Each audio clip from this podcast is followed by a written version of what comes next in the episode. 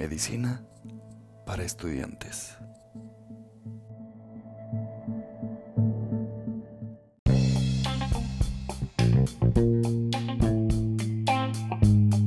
¿Qué tal doctores? Sean bienvenidos a un episodio más de Medicina para Estudiantes y en esta ocasión vamos a ver un siguiente tema de ginecología que es síndrome de Turner.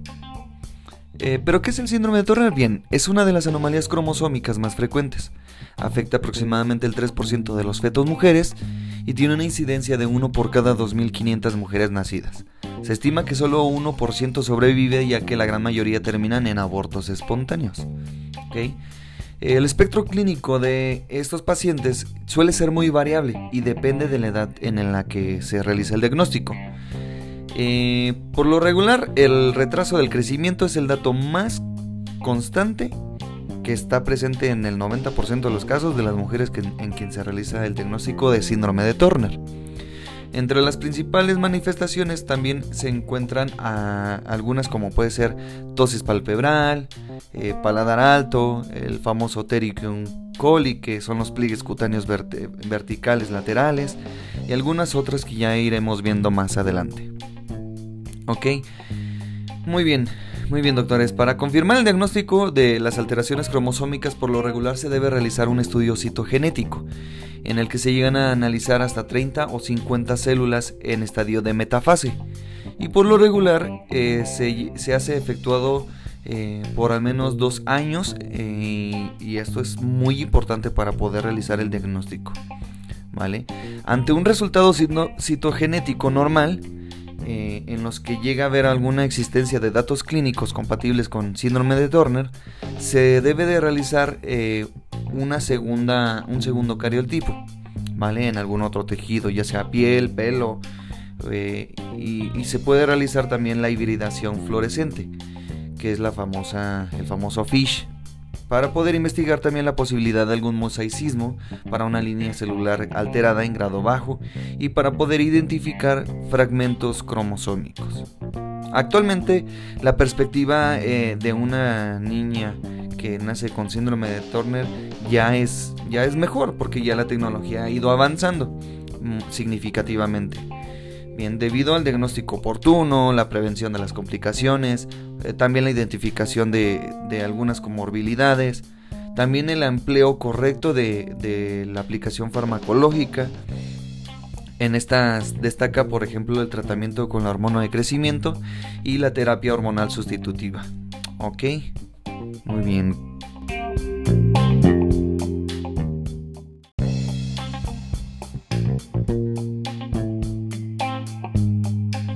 Bien doctores, para el diagnóstico prenatal y postnatal tenemos algunos métodos que pueden ser invasivos y no invasivos, y también algunas indicaciones para poder realizar el cariotipo. La amniocentesis, por ejemplo, eh, contribuye al diagnóstico prenatal de algunas anomalías cromosómicas como puede ser trisomía 21, trisomía 18, trisomía 13 y síndrome de Turner mismamente. Bien, este método es muy factible y también de bajo costo.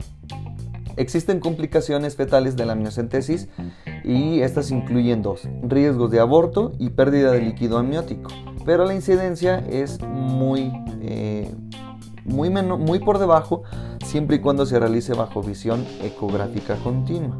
Bien, en términos de seguridad, la amniocentesis en el segundo trimestre es mejor que la biopsia de vellosidades coriónicas transcervical y amniocentesis temprana, por lo que no se recomienda realizar la amniocentesis antes de las 15 semanas de gestación.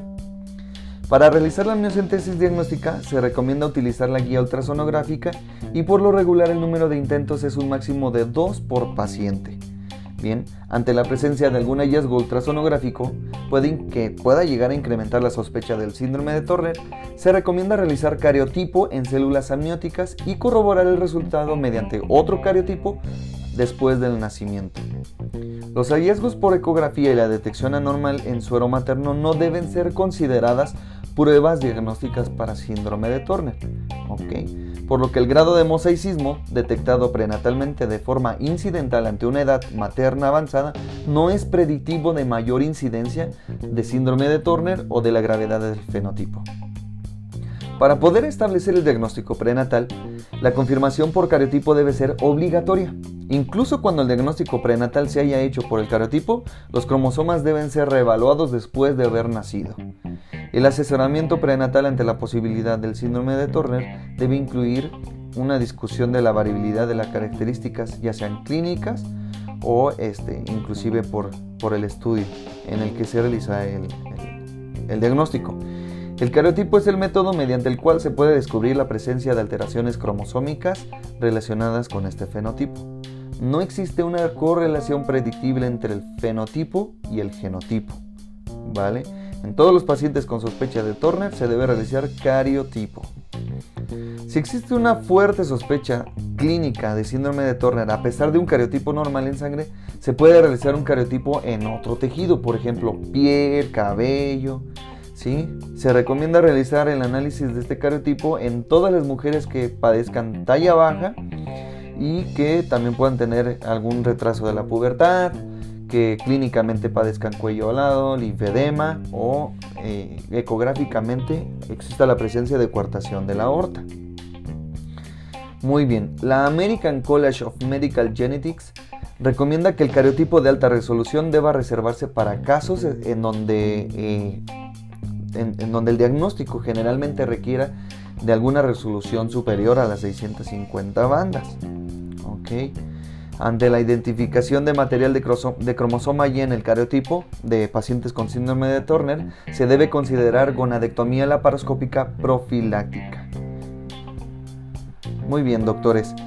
Eh, también se recomienda realizar algunos estudios de hibridación fluorescente in situ, que es el famoso estudio FISH, para el cromosoma Y en todos los casos 45X en presencia de una línea celular con un cromosoma marcador y en casos de virilización. En casos de existir signos compatibles con Turner y cariotipo normal o se sospecha de un mosaicismo, se recomienda analizar 50 metafases o realizar la prueba de Fish con sondas para centrómero de cromosomas sexuales. También se requiere estudios que permitan sustentar la utilidad de la eh, gonotipificación cuantitativa para la detección del síndrome de Turner al nacimiento.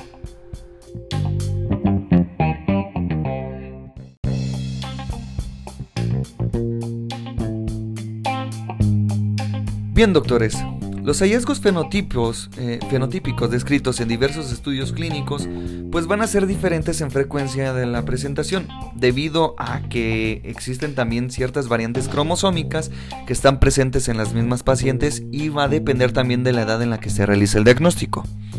El diagnóstico de síndrome de Turner va a requerir de la presencia de ciertos hallazgos físicos característicos obviamente el fenotipo femenino, y la ausencia total o parcial del segundo cromosoma sexual con o sin presencia del mosaicismo. ¿Vale?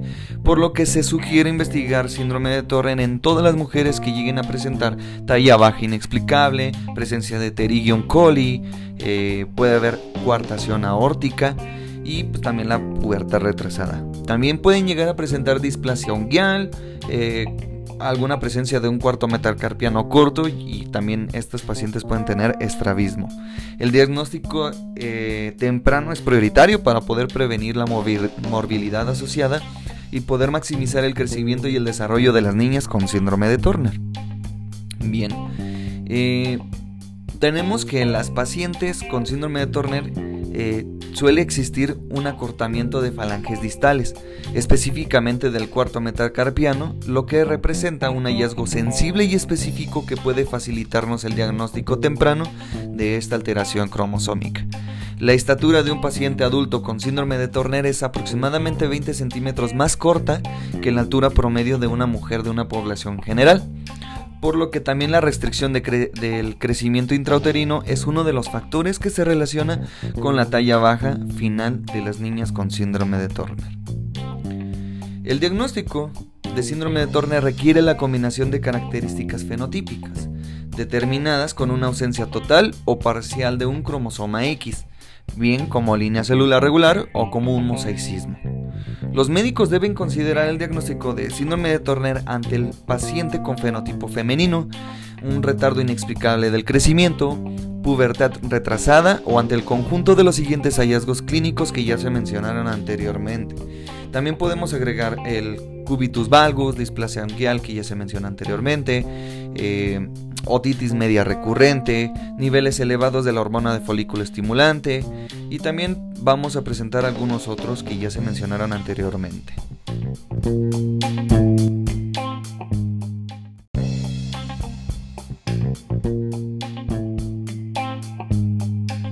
Bien doctores, para el diagnóstico prenatal y postnatal tenemos algunos métodos que pueden ser invasivos y no invasivos, y también algunas indicaciones para poder realizar el cariotipo. La amniocentesis, por ejemplo, eh, contribuye al diagnóstico prenatal de algunas anomalías cromosómicas como puede ser trisomía 21, trisomía 18, trisomía 13 y síndrome de Turner mismamente. Bien, este método es muy factible y también de bajo costo. Existen complicaciones fetales de la amniocentesis y estas incluyen dos, riesgos de aborto y pérdida de líquido amniótico, pero la incidencia es muy, eh, muy, muy por debajo siempre y cuando se realice bajo visión ecográfica continua. Bien, en términos de seguridad, la amniocentesis en el segundo trimestre es mejor que la biopsia de vellosidades coronicas transcervical y amniocentesis temprana por lo que no se recomienda realizar la amniocentesis antes de las 15 semanas de gestación. Para realizar la amniocentesis diagnóstica se recomienda utilizar la guía ultrasonográfica y por lo regular el número de intentos es un máximo de 2 por paciente. Bien, ante la presencia de algún hallazgo ultrasonográfico que pueda llegar a incrementar la sospecha del síndrome de Turner, se recomienda realizar cariotipo en células amnióticas y corroborar el resultado mediante otro cariotipo después del nacimiento. Los hallazgos por ecografía y la detección anormal en suero materno no deben ser consideradas pruebas diagnósticas para síndrome de Turner, por lo que el grado de mosaicismo detectado prenatalmente de forma incidental ante una edad materna avanzada no es predictivo de mayor incidencia de síndrome de Turner o de la gravedad del fenotipo. Para poder establecer el diagnóstico prenatal, la confirmación por cariotipo debe ser obligatoria. Incluso cuando el diagnóstico prenatal se haya hecho por el cariotipo, los cromosomas deben ser reevaluados después de haber nacido. El asesoramiento prenatal ante la posibilidad del síndrome de Turner debe incluir una discusión de la variabilidad de las características, ya sean clínicas o este, inclusive por, por el estudio en el que se realiza el, el diagnóstico. El cariotipo es el método mediante el cual se puede descubrir la presencia de alteraciones cromosómicas relacionadas con este fenotipo. No existe una correlación predictible entre el fenotipo y el genotipo. ¿Vale? En todos los pacientes con sospecha de Turner se debe realizar cariotipo. Si existe una fuerte sospecha clínica de síndrome de Turner a pesar de un cariotipo normal en sangre, se puede realizar un cariotipo en otro tejido, por ejemplo, piel, cabello, se recomienda realizar el análisis de este cariotipo en todas las mujeres que padezcan talla baja y que también puedan tener algún retraso de la pubertad, que clínicamente padezcan cuello alado, linfedema o eh, ecográficamente exista la presencia de coartación de la aorta. Muy bien, la American College of Medical Genetics recomienda que el cariotipo de alta resolución deba reservarse para casos en donde eh, en, donde el diagnóstico generalmente requiera de alguna resolución superior a las 650 bandas. Ante la identificación de material de, cromosoma Y en el cariotipo de pacientes con síndrome de Turner, se debe considerar gonadectomía laparoscópica profiláctica. Muy bien, doctores. Eh, también se recomienda realizar algunos estudios de hibridación fluorescente in situ, que es el famoso estudio FISH, para el cromosoma Y en todos los casos 45X en presencia de una línea celular con un cromosoma marcador y en casos de virilización. En casos de existir signos compatibles con Turner y cariotipo normal o se sospecha de un mosaicismo, se recomienda analizar 50 metafases o realizar la prueba de Fish con sondas para centrómero de cromosomas sexuales. También se requiere estudios que permitan sustentar la utilidad de la eh, gonotipificación cuantitativa para la detección del síndrome de Turner al nacimiento.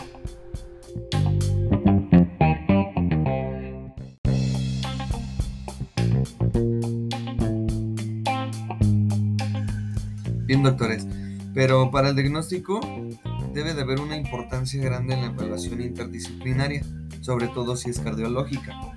Bien, porque estos pacientes pues padecen de muchas enfermedades cardiovasculares. Así que sabiendo que los pacientes que o las pacientes en quien se diagnostica síndrome de Turner, la mortalidad es tres veces mayor en comparación a la población en general. Muy bien, doctores. Bien, eh, epidemiológicamente el paciente que tiene síndrome de Turner tiene mayor prevalencia en alteraciones aórticas por lo que es posible que en un 49% exista una elongación del arco transverso, eh, en un 12% exista una cortación aórtica y en el 8% exista eh, una arteria subclavia derecha aberrante. Bien, doctores, eh, ah, con respecto a las anomalías vasculares, también hay que tomar en cuenta que puede haber una persistencia de vena cava superior izquierda en un 13% y en otro 13% pueden sufrir de una anomalía parcial del retorno venoso pulmonar. Por lo que estas, estos pacientes que, padecen de síndrome de Turner principalmente suelen tener malformaciones cardiovasculares del lado izquierdo. ¿Ok, doctores? Eh, ahora, ¿cuáles ¿Cuáles son los principales defectos congénitos? Es que puede o no venir en su examen en ARM, pero ¿cuáles son los principales defectos congénitos de un Turner? Bien, si lo ponemos por orden de porcentajes de, prevalencia, el 49% puede sufrir de la inundación del arco transverso. El 30% puede sufrir de una válvula aórtica eh, perdón, bicúspide y el 12% de una coartación de la aorta bien. Esto es por la, por la misma razón que hay que tener una, evaluación estrecha con cardiología. Eh, los pacientes con síndrome de Turner suelen presentar hipertensión en el 50% de los casos, por lo que se recomienda supervisar la presión arterial y algunos otros factores de riesgo para presentar patologías cardiovasculares. Eh, bien, ya pasando un poquito de lado a, a las patologías de la, de la aorta, los, por lo regular los, los pacientes con Turner suelen tener un engrosamiento de la, de la raíz aórtica. Así que para que estos pacientes puedan sufrir disección aórtica, hay diferentes factores de riesgo, eh, los que son modificables y los que no son modificables. Entre los que no son modificables está la edad, que es entre los 20 y los 40 años, que es por lo regular el 56% de los casos en quienes sufren patologías cardíacas. Y las no, y las no modificables, pues en efecto, el cariotipo 45X y hay un modificable que puede ser la hipertensión, la hipertensión arterial, que esta se puede controlar. Bien, la disección aórtica suele presentarse habitualmente en la aorta ascendente, en los dos tercios de esta. Eh, particularmente en los adultos jóvenes durante el embarazo y en aquellos con enfermedad cardíaca subyacente, la incidencia de la disección aórtica suele incrementar eh, significativamente, doctores. Ok, para fines de escrutinio, los pacientes con síndrome de Turner se recomienda eh, considerar como un límite superior del diámetro de la aorta ascendente un valor de 2 centímetros por metro cuadrado.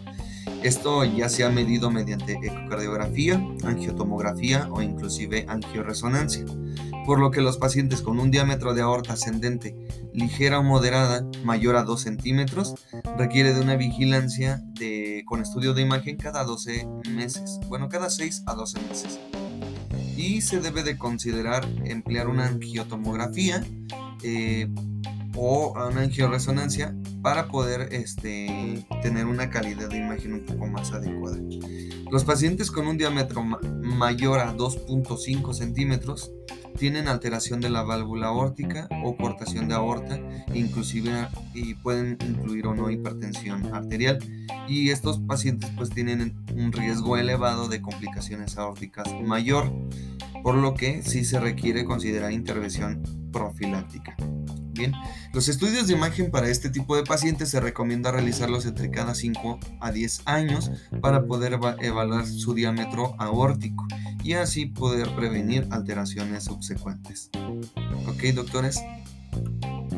Cuando, cuando estos pacientes de a quien se diagnostica síndrome de Turner, eh, se les hace el diagnóstico, hay que enviarlo al servicio de cardiología correspondiente, doctores, por favor. Esto con una radiografía de tórax, un electrocardiograma, un perfil de lípidos, eh, un estudio de imagen del corazón y de grandes arterias. ¿Ok? Eh, al momento de que se hace el diagnóstico, todos los pacientes, todos deben de tener un estudio de imagen. Por lo regular, ecocardiografías durante la infancia y considera una resonancia magnética en la durante la adolescencia y en la edad adulta. Es, es importante considerar que algunas anomalías no se pueden visualizar en, el ecocardiograma, como puede ser el arco aórtico transverso elongado, la arteria subclavia derecha aberrante, inclusive, inclusive perdón, anomalías parciales del retorno venoso pulmonar. Cuando la ecocardiografía no permita visualizar con claridad alteraciones cardiovasculares, se, se, sugiere emplear la tomografía o la resonancia magnética para poder evaluar arterias pequeñas, el arco aórtico distal, inclusive el arco descendente. Los pacientes con enfermedad cardiovascular, el tratamiento, el periodo de monitoreo y el estudio de imagen se van a determinar con respecto a lo que diga el médico cardiólogo, doctores. Bien, se ha observado en el caso del tratamiento mm, un común incremento de, la altura de los pacientes con síndrome de Turner y de, un, de 7.2 centímetros en quienes llegan a recibir el tratamiento con hormona de crecimiento en comparación con quien no lo lleva. Eh, por lo regular se inicia la administración a la edad de 7 a 8 años en comparación de, de, quienes lo llegan a iniciar a 12 y 13 años. Estos llegan a tener un incremento mayor de estatura. El tratamiento oportuno puede corregir la falta de crecimiento y normalizar la altura en los lactantes y en las niñas en quienes se le realiza el diagnóstico de síndrome de Turner. Pero ¿cuál es la dosis de la hormona de crecimiento humana recombinante? Es de entre, entre 0.3 y 375 miligramos kilogramos semana. Este va a incrementar el crecimiento a corto plazo en las niñas eh, en un aproximado de 3 centímetros en el primer año de tratamiento y 2 centímetros en el segundo año de tratamiento. La, la hormona recomendada es la somatropina.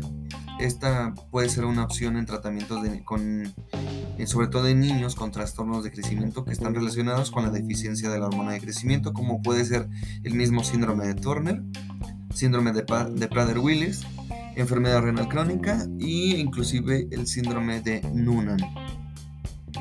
El tratamiento eh, en, de dosis de 0.375 miligramos kilogramos semana siempre debe de ser iniciado y controlado por un endocrinólogo pediatra bien, sobre todo que tenga experiencia especializada en el manejo de, pacientes con este trastorno. El inicio de la hormona debe de considerar eh, tan pronto se demuestre el retraso o la falla del crecimiento, doctores. Bien. Eh, también se recomienda hacer un estudio cada cierto determinado tiempo y sobre todo se recomienda medir el nivel de IGF-1 al menos de forma anual. Eh, un, paciente con síndrome de doctores, que va a recibir eh, hormona de crecimiento, se recomienda realizar una evaluación clínica cada 4 a 6 meses con el propósito de poder evaluar la velocidad de crecimiento, el cumplimiento y poder ajustar su dosis. Ok. También eh, la hormona de crecimiento suele inducir resistencia a la insulina, por lo que se recomienda evaluar el metabolismo de la glucosa y la sensibilidad a la insulina eh, que llegan a tener el tratamiento con hormonas. Bien, doctores. La, la administración de hormona de crecimiento va a estar contraindicada en ciertos pacientes, ¿cuáles? Sobre todo aquellos que padezcan enfermedades críticas graves como puede ser sepsis, insuficiencia cardíaca, complicaciones de alguna cirugía de corazón abierto o cirugía abdominal, eh, algún traumatismo múltiple e inclusive insuficiencia respiratoria aguda. En pacientes pediátricos que tienen cierre de epífisis, en pacientes con neoplasia activa y en los dos primeros años tras su remisión, Otras contraindicaciones puede ser retinopatía proliferativa e inclusive hipertensión intracraneal benigna. En estos pacientes no se recomienda la dosis. Hay otros medicamentos como puede ser la oxandrolona, eh, en los cuales la dosis es de 0.03 miligramos kilogramo día en mujeres con síndrome de Turner e incrementa ligeramente la ganancia de altura en adultos y tiene un perfil de seguridad adecuada. No afecta la sensibilidad a la insulina, esta es la, la ventaja de este medicamento. Es una opción en, en niñas con el diagnóstico tardío sí, inclusive con, el retraso importante del mismo crecimiento, eh, siempre que tenga una edad cronológica mayor a 9 años y con un control de la maduración ósea y de signos de virilización. La administración de oxandrolona en dosis mayores de 0.06 miligramos kilogramo día puede incrementar el riesgo de virilización e inclusive, e inclusive acelerar la maduración ósea, doctores, para que tengan mucho cuidado. No se recomienda la dosis de 0.06 miligramos kilogramo día en mujeres que reciban hormona de crecimiento ante su baja relación riesgo-beneficio, doctores. Hasta aquí espero que mm, vayamos bien. Eh, ok. En la cuestión de la dosis, la vía de administración y el tiempo de inicio de uso de los estrógenos son factores que determinen para su efecto sobre todo el crecimiento de los pacientes con síndrome de Turner, por lo que la administración concomitante de estradiol en dosis convencionales no exacerba los efectos metabólicos de la hormona de crecimiento. Previo al inicio de terapia estrogénica, se debe determinar los niveles séricos de gonadotrofina para excluir la posibilidad de retardo en el desarrollo puberal espontáneo. La dosis inicial de la terapia hormonal sustitutiva debe ser baja, por lo regular un décimo o un cuarto de la dosis de sustitución para el adulto, y aumentarse gradualmente a intervalos de cada 3 a 6 meses. Para poder permitir el desarrollo, el desarrollo, normal de mamas y del útero, se sugiere retrasar la adición de progestina por lo menos dos años después de comenzar el estrógeno o al menos de presentar el primer ciclo menstrual. La administración de estradiol por vía subcutánea es segura y efectiva para inducir y mantener la pubertad en mujeres con hipogonadismo. ¿Ok, doctores?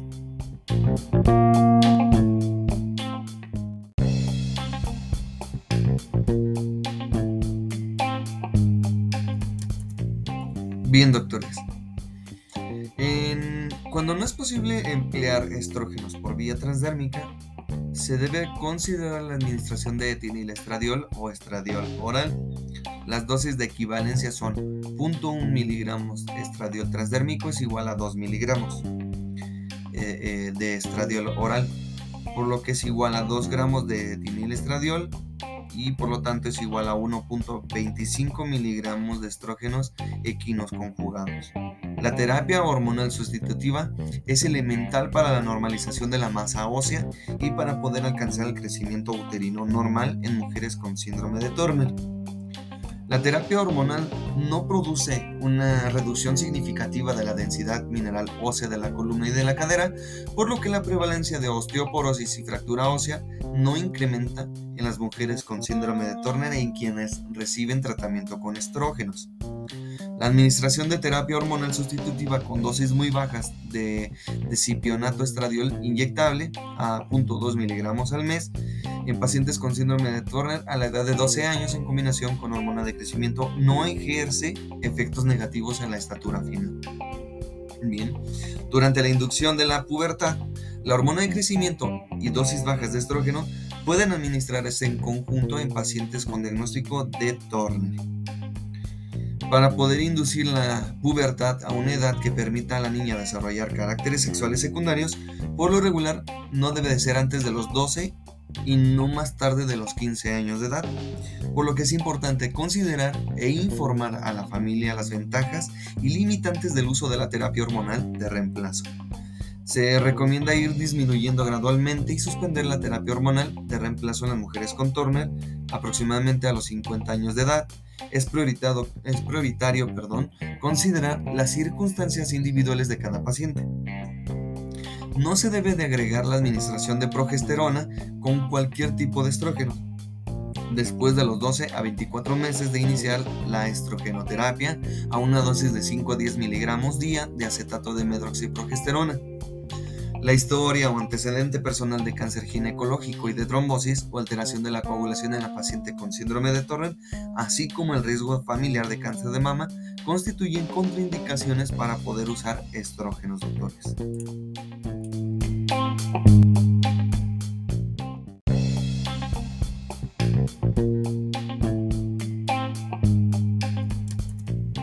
Bien, doctores. Cuando no es posible emplear estrógenos por vía transdérmica, se debe considerar la administración de etinilestradiol o estradiol oral.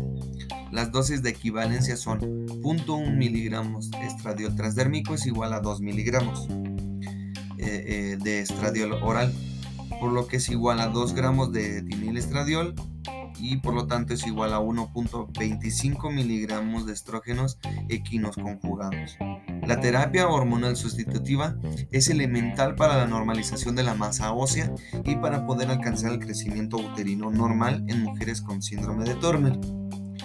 La terapia hormonal no produce una reducción significativa de la densidad mineral ósea de la columna y de la cadera, por lo que la prevalencia de osteoporosis y fractura ósea no incrementa en las mujeres con síndrome de Turner en quienes reciben tratamiento con estrógenos. La administración de terapia hormonal sustitutiva con dosis muy bajas de, de cipionato estradiol inyectable a 0.2 miligramos al mes en pacientes con síndrome de Turner a la edad de 12 años en combinación con hormona de crecimiento no ejerce efectos negativos en la estatura fina. Bien, durante la inducción de la pubertad, la hormona de crecimiento y dosis bajas de estrógeno pueden administrarse en conjunto en pacientes con diagnóstico de Turner para poder inducir la pubertad a una edad que permita a la niña desarrollar caracteres sexuales secundarios, por lo regular no debe de ser antes de los 12 y no más tarde de los 15 años de edad, por lo que es importante considerar e informar a la familia las ventajas y limitantes del uso de la terapia hormonal de reemplazo. Se recomienda ir disminuyendo gradualmente y suspender la terapia hormonal de reemplazo en las mujeres con Turner aproximadamente a los 50 años de edad es, es prioritario perdón, considerar las circunstancias individuales de cada paciente. No se debe de agregar la administración de progesterona con cualquier tipo de estrógeno. Después de los 12 a 24 meses de iniciar la estrogenoterapia a una dosis de 5 a 10 miligramos día de acetato de medroxiprogesterona. La historia o antecedente personal de cáncer ginecológico y de trombosis o alteración de la coagulación en la paciente con síndrome de Torrent, así como el riesgo familiar de cáncer de mama, constituyen contraindicaciones para poder usar estrógenos doctores.